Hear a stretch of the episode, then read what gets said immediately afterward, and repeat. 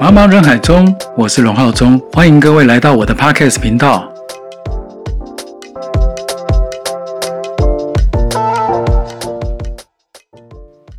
嗨，大家好，我是龙浩中，欢迎大家回到我的频道。呃，在这一段时间里面呢，呃，我从我上一集里面有讲，有提到我的呃 YouTube 频道有创立了。呃，那也有很多人好奇说，哎，怎么还没有上新片呢？其实老实说，哈，这一阵子我一直很密集的在做一些测试，哦，也蛮有趣的哦。因为我这边大概几个测试的方式是变成说，像现在的一些呃流量的导向，可能都是以一个短影片为主。我觉得我观察到这个点呢，可能我也不是我是第我不是第一个，那只是说把这样子的一个资讯提供给大家去做一个呃参考吧。对，那当然，在那个这五 YT 这边成立之后呢，我大概都用一些短影片去做一些测试。所谓的短影片，在 YouTube 上面叫做那个 Shorts，也就是短片；那在 IG 上面叫做连续短片；那在 FB 呢叫做 Reels。那 Reels 跟连续短片其实它的意思就是一样的，它就是一个呃短片的意思。对，那你可以很简单的，可能在二十秒以内或者十五秒左右，去把一个你想要传达的一个视觉。讯息去做一个 去做一个传达，哦，那不好意思，因为我们这边附近在施工，如果大家收音有听到的话，就见谅一下。那所以说，其实在我几个测试里面有发现几个蛮特别的点哦，比如说，嗯，我把人像呢，在我这边举例是以 YT 跟 Instagram 还有那个 Facebook 脸脸书这三个去做一个综合，那综合下来的结果就变成说。啊，果然人像还是大家蛮爱看的，而且在推播的流量上，比如说我最近期的一个短影片，两天前吧，呃，单支的浏览就两千多。事实上，我创立这频道也才没几天嘛，然后目前的订阅者也非常少，大概就只有六十个而已。好，因为我也没有很用力的宣传，我也没有买广告。那生活频道就是随心随我的生活的步调去做一个创作。那这上面没有压力，因为像现在 YT 其实它也没有什么分润了哦，它现在像税法啦等等很多的制度的调整，已经变成说它没有什么，你说要靠影片去赚到钱，其实是呃不能说异想天开啦，就是这个目标很远。那好好的把自己想要做的事情呢，去做一个分享跟传达，这个比较维系在初衷。也就像我第一支影片上面所讲的，所以很多人说：“哎，你怎么还没有上新片？”其实事实上不是我不上，我是觉得，呃，套用待会我们要讲的主题里面呢，去嗯带开我这样子的一个想法，那大家听听看合不合理？哦，与其拍一堆盲片，不如嗯好好的做自己想要做的事啦。对，不能说买盲片，因为其实每个创作者都很棒，只是我们每个人的选择的方式题材不同。那我这一次我测试的短片题材有人像。人像类就是有小孩啦，以及出游啦，吼，像观光、美食，哦，还有那个呃美女，对，也就人像的外拍啦，吼。那大概这几个测试的比例下来呢，其实这个结果我也不意外，意外只是哦，原来有某些呃短影片，甚至越短越受欢迎呢，还蛮妙的。这个我不知道在大数据的推波上面他们是怎么去做一个判定，可是这个是一个蛮有趣的现象，吼，提供给各位参考。那再来就是说，呃，近期的一个规划，其实像现在啊，每年的第一季应该是我们在从事影像工作者的淡季，因为该忙的大家都忙完了，那其实这一阵子工作就蛮松的，剩下就只是我在规划自己的这个生活频道的一个行程上面该怎么样。呃，去在每一集都做一个很好的陈述。那最新一集的呢，应该是会跟我在外拍教课这一个部分有关系。那也不是说教学，应该是说我怎么去拍这些东西的。那在一个很平淡无奇的一个场景，你可能用一个分镜的方式去做一个拍摄。那当然美照美图少不了了。那当当然重点是在于说我怎么去判断的。好，那在这一集的影片会好好的去做一个。呃，分享不能说很稀有，大家不要期待那个，其实就是一个美美的画面，有个娱乐的娱乐跟欢乐的过程，我觉得这个是还蛮重要的。那其他当然就是在生活里面你怎么去呃把你的观察到的美去做一个分享。那当然在这个空窗之际呢，也期许啦，期许在一个疫情后的这一年能够更好。那因为刚好这一集是在年后的新的一集，哦，那呃，现在正在收听的你，如果你是第一次听我的节目的话呢，那我也祝福你在呃半个晚晚年吧，哦，因为这个礼拜好像就是元宵了吧，我没有记错的话，对。好了，也也应该不会记错了哦。那大家要补班补课，加油喽！哈，一起大家都一起努力，因为呃，像我的行业里面，我们没有所谓的呃休息时间，就是看案子怎么去推，那我们去安排时间。那我相信这个对日后我这边的创作应该是有帮助的。只要我自己这边创作的想法不要打结就好了。因为我不想把它当工作做嘛，既然是兴趣，那有时候你说慎重也是，因为你在影像的圈子不能说打滚久了，就是待的时间比较长，那有时候你就不想要去浪费一些力气在忙拍跟忙忙上传，我我的感觉是这样子了。那接下来呢，就进入今天的主题。呃，最近呢，就是我因为我那个朋友跟那人的介绍哦，那。那个这一部蛮夯的韩剧叫做《黑暗荣耀》，哦，那它是由那个宋慧乔担纲主演。那因为其实老实讲，里面的很多的韩星我并不是很知道，那最知道就是宋慧乔。那老实说，呃，他是我蛮欣赏的 K-pop 的韩国艺人之一。哦，那除了演技好以外呢，他自我节制也节制的蛮好的，比如说整个体态的保养啊等等之类。那当然这些都不重点。重点是在于这个故事大纲，像韩剧，我们都知道，韩剧就是它有，它会把格局做很大，会一个主题是，因为讲白了，这部剧它就是在讨论一个校园霸凌之后的蝴蝶效应。好，那各位如果不知道蝴蝶效应是什么，可以去谷歌一下，好，Google 一下那个蝴蝶效应是什么。那在故事的剧情里面，其实也是一般如往常韩剧所擅长的。他从一个主题拉出来了之后呢，他会把格局拉大，然后重视每一个 事件的细节，可是缺少合理化。常在看韩剧的应该就懂这我我讲的意思。他很重视细节，但是缺少了合理化。那你不要太理性跟逻辑去看剧，你应该会很开心。那这个族群就是什么？广大的少女跟呃。呃，我我该怎么说 才不会得罪人？哦，少女以及对妈妈们、少妇好，OK，没关系，反正重点就是比较重 emotion 情感类的朋友，我觉得看这个剧是非常棒的。那再来就是说，呃，它里面有一个桥段，我其实很喜欢哦，在应该是讲在戏剧的前期。好，那我先讲哦，这个戏剧里面我并不会爆雷，因为我也没有从第一集看到最后一集，我几乎都是看解说，因为。如果会让我从头看到尾，大概只有电影而已。哦，电影，因为它在短短的两三个小时就可以把一个剧情交代的完整。那这个是我比较有时间去做一个理解的。那其他的话呢，就就是戏剧类，我可能就是看一些那个影剧的解说。那这个就应该就不不影响暴雷的部分。那回到这个故事的主题来讲，像里面我很喜欢那个桥段，叫做就是你也知道嘛，吼，里面那个宋慧乔很喜欢下围棋。然后他因为这个围棋呢，去对于他这个复仇之路呢有很大的帮助。因为里面其实主轴就有定调说，像围棋该怎么下。很多人可能搞不好跟我一样，我在下五子棋都从中间，这样从中间。可是事实上，围棋的理论呢，它要从角落去做散播，然后去做布局。那看你围棋看的是你的范围势力能扩大到多少，进而包围对方，让对方对手。喘不过气，最后没有翻身的机会呢？做一个弃子的动作认输。那这个里面，他为什么我说这个这个剧情安排的很棒？因为他大概就从这个剧情里面去扩散到他后面对每一个呃复仇的对象所做的安排，也就是这个剧情的安排的一个主轴往外扩散。那我觉得这个点是蛮好的哈。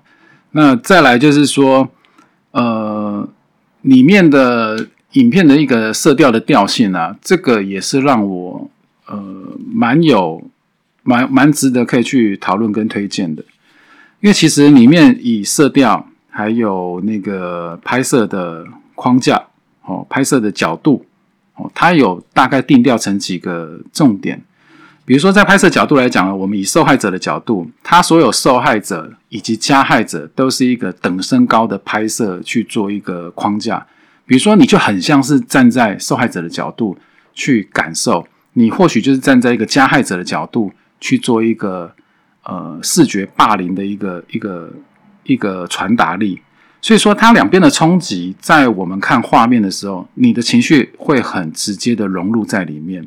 不管从眼神到受了伤害、各种霸凌的手段，以及呃听到很多的一些呃，比如师长的不支持、哈家人的不谅解，还有自己本身的郁闷，那这几个节点呢，哦，还有包含了哦，还有另一个很重要的一个视角，就是所谓的加害者的另外一个视角，就是权威视角。哦，它是由下往上拍的，这些都是运用在一些像师长跟亲友之间。同彩的呢，就比较平面，各位可以去观察看看。那再来从这里呢，我们往在外延伸，就是它的色调的定调。因为其实它所有整体的影片啊，从一开始都是暗部都是属于青色、青暗色哦，然后比较粉彩的部分带这边接近肤色的部分。它不是一个算很色饱和。光明的影片，所以说，但是呢，它在这个暗中里面呢，透露出丝毫那一种，呃，有因为肤色在于我们人的脸部嘛，所以说在表情的抓取上是很有帮助的。所以说，当这样子的一个冷热融合，这样子的调性，再搭配上它剧情的紧凑跟环节，其实它的吸睛度是很高的。即使它是以一个呃，其实有点像推理的角度吧。比如说，在每一个案情的中间，它会先删一个节点，从这个节点去外扩，然后每个观众呢就会从这个节点去做一个呃剧情的一个紧扣，好，你的注意力就比较不会去做一个丢失掉。那在整个画面的铺陈里面，你会看到从前面的暗到人的颜色较粉，一直到后面，它可能慢慢慢慢铺陈，它成成长，然后最后开始要进入它的布局计划的时候，哎。整个画面的层次就变得比较色彩会比较丰富一点点，所以说你说就如同他的片名一样，他在一片的黑暗的人生经历里面，慢慢将自己的荣耀从内在去做培养出来，进而达到他的一个嗯目的。可是你说报复是对的吗？我不能说它是对或错，因为其实在一个看剧的架构里面，当然是呃怎么讲？轻者痛，仇者快嘛。那当然就是你在一个复者复仇的一个过程里面，当然一个好人，一个正常的孩子，因为一个校园霸凌，而且它是一个真实事件，这样子整个拓展，当然我们会在旁边看的人会觉得啊，终于替他平反，替他担忧，你的情绪会在里面挣扎着，就在这些呃构图的拍摄以及它的色调的运用展露无遗。那这一部剧是我说真的也还蛮推荐的。因为它最后的结局就是 留了很多的一些伏笔，那这个伏笔呢，我就不讲了，对，会爆雷。那我相信很多人都蛮期待那个第二季的上档，哦，蛮期待的。那当然期待的呢，其实我这样讲好了啦。现在所有的影像，它已经不是在打一个个人战，它有点像是把个人的特色呢，由团体的方式去铺陈。然后让大家去看出它里面的一个内涵，跟想要传达的整体的剧情张力。好，那这个里面呢，我自己在我还我还蛮喜欢里面的所谓的调性，因为现在画质的进步啊，你所谓的电影感，很多人会把电影感这一个东西去做一个叙述。那电影感有哪些条件？哦，你可能从一个逻辑上来讲呢，它的光里哦，比如说。它的光圈可能比较偏扁平，好，它的光色散呢不是一个圆形的色散，可能是一个水平线的色散。然后再来就是说它的景深度以及它的画质颗粒，甚或是它颜色的一个铺陈。其实以现在的机子来讲啊，以及很多的调色的手法，已经大多都可以类似，比如说有点高对比度，然后色彩又有点像以前流行的麦克贝色调，也就是冷暖融合。哦，所造成这样子的调性，诶，那其实慢慢慢慢都是可以去，嗯，你一般人你要拍出类似这样的画面视觉感，老实说不难吧？可是要取得认同就不一定简单了，应该这样讲。好，那我觉得看韩剧对我来说蛮享受的一点，不是剧情的，反而是里面 一些拍摄手法跟调色的一个色调定调。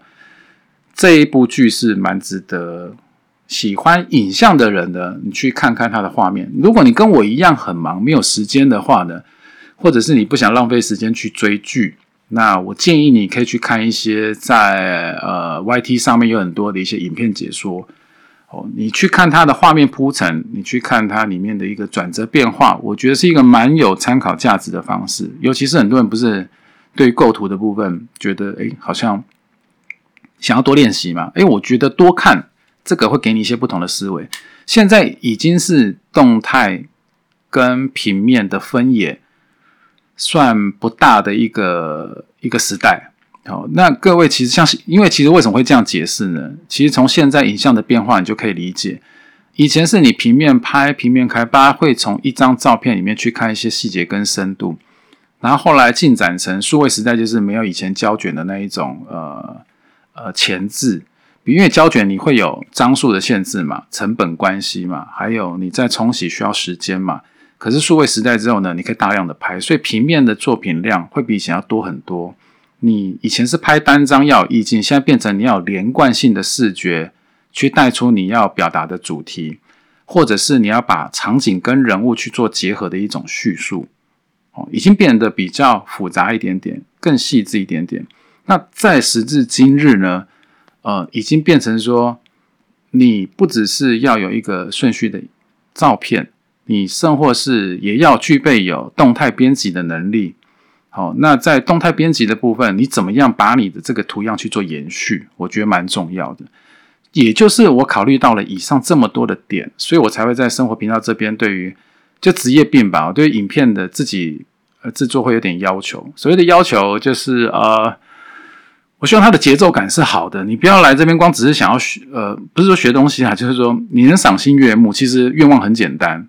可是中间的制作，你希望严谨，因为呃简单要带出让大家看得下去，要也能够传达你生活的想法，有时候变得太理想，好，所以就随性而做。那中间有太多的那种要去做呃筛选，你选择以及舍取的点，所以才会造成更新比较慢。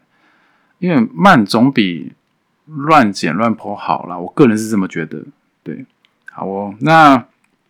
这里来说呢，嗯，我大概对于这一部呃影片的推荐的点，纯粹从影像视觉上来讲，还有一个就是图像的一个分镜架构，我觉得蛮值得大家去去做一个琢磨的。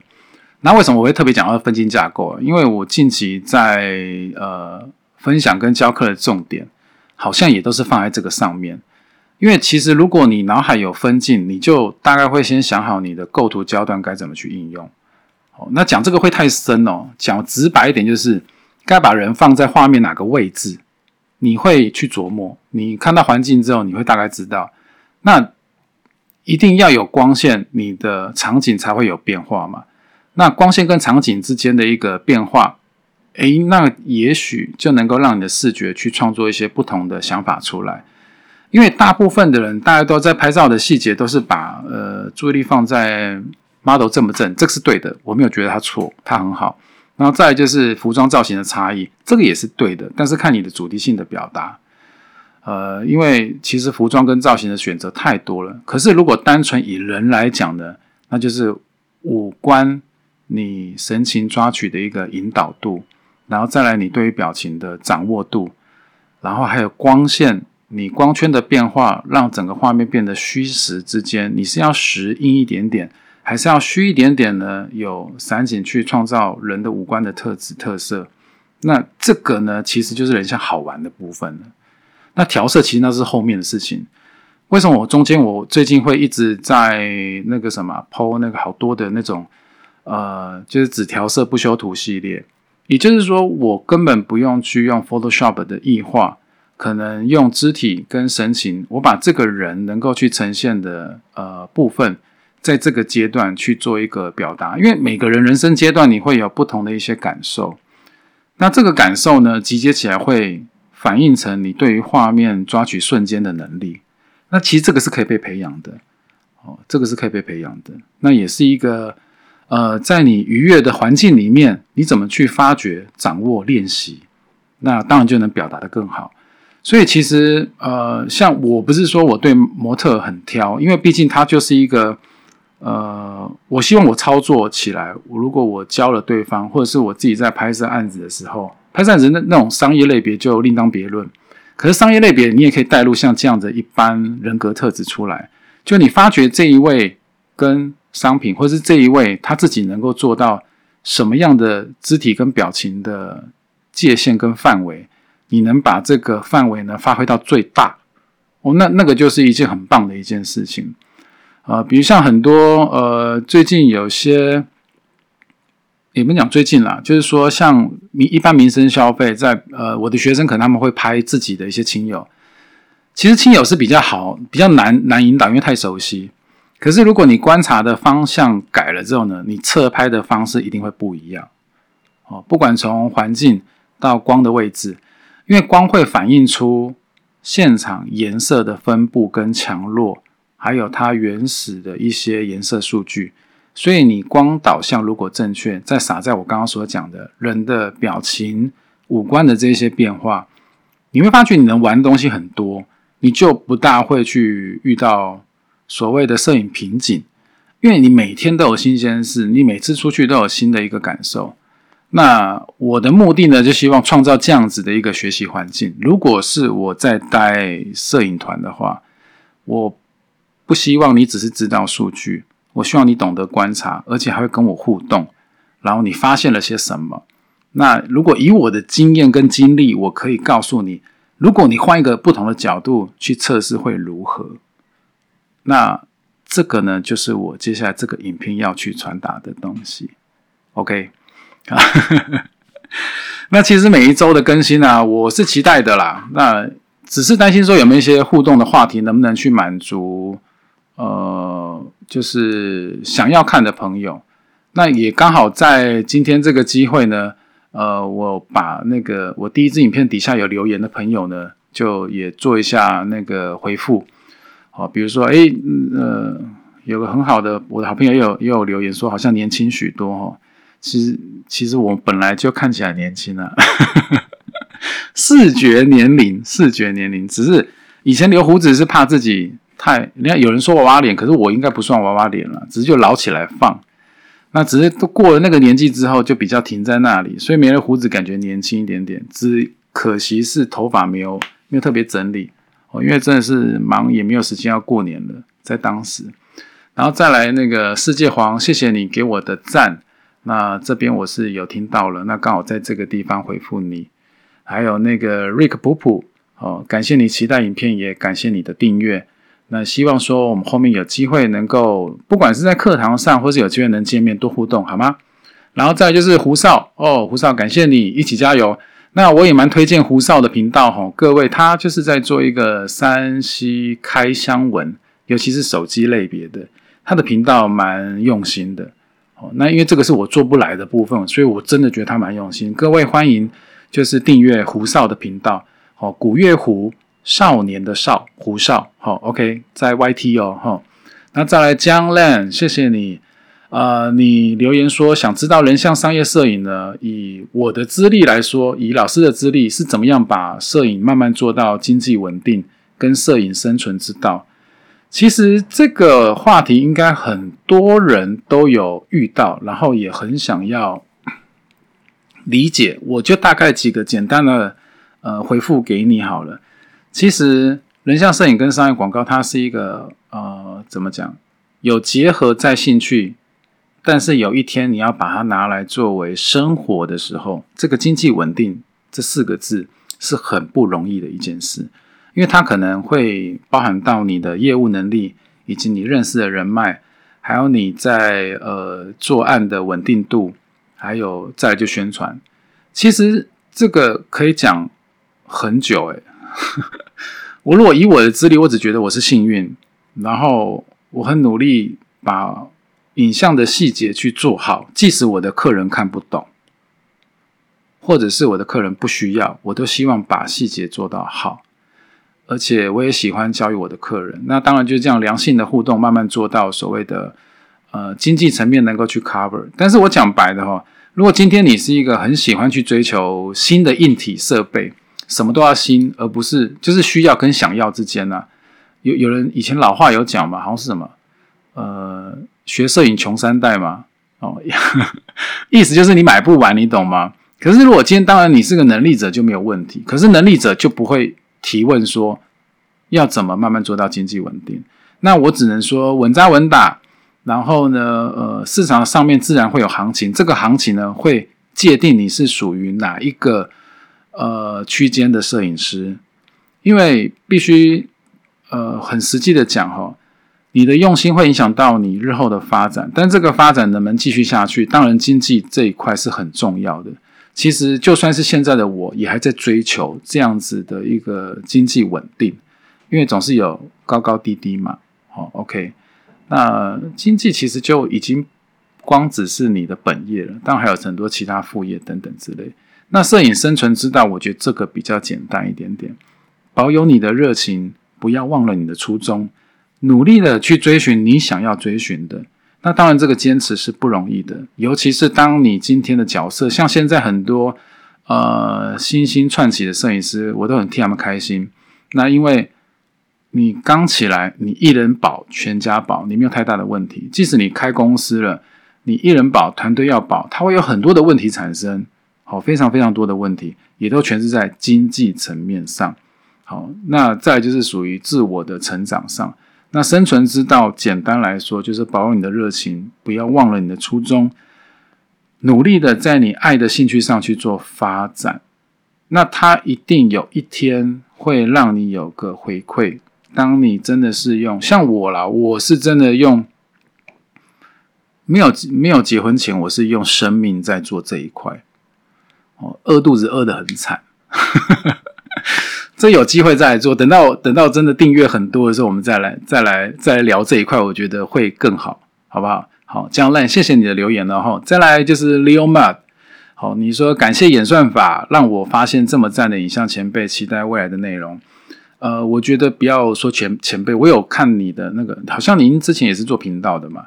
那呃，我发觉其实只要喜爱创作、喜爱影像，都是很棒的人。那前辈跟晚辈的差距，只是在于我们接触的早，或者是接触的晚。可是现在的技术呢，是日新月异的。如果你很满足在于你自己的现状，你没有去做所谓的资讯更新，或者是新的一个呃技术的尝试，你不要说淘汰，因为市场自然慢慢的就会把你对去做一些变化。好，那。呃，我觉得我们共同努力。我到现在还是觉得自己很菜啊，还有很多东西要去努力，要去学习。但是我实在非常的感谢。那这个就是我在八天前呢上映了我的 Vlog 第一集生活频道。那在这里面呢，大家对我的一个留言，还有不管浏览数有多少，我非常非常非常的开心。各位有订阅以及有做回应，那期待下一集我们有更多的一些互动，好吗？OK。那今天的节目就到这里结束。那大家有空来做，欢迎。希望我现在的这样子的讲话的步调能够更符合，更让大家喜爱我的呃 Podcast 频道以及接下来的 YT，请大家多多支持、分享、按赞以及持续的关注。感谢你，我是龙浩中，有空来做，拜拜。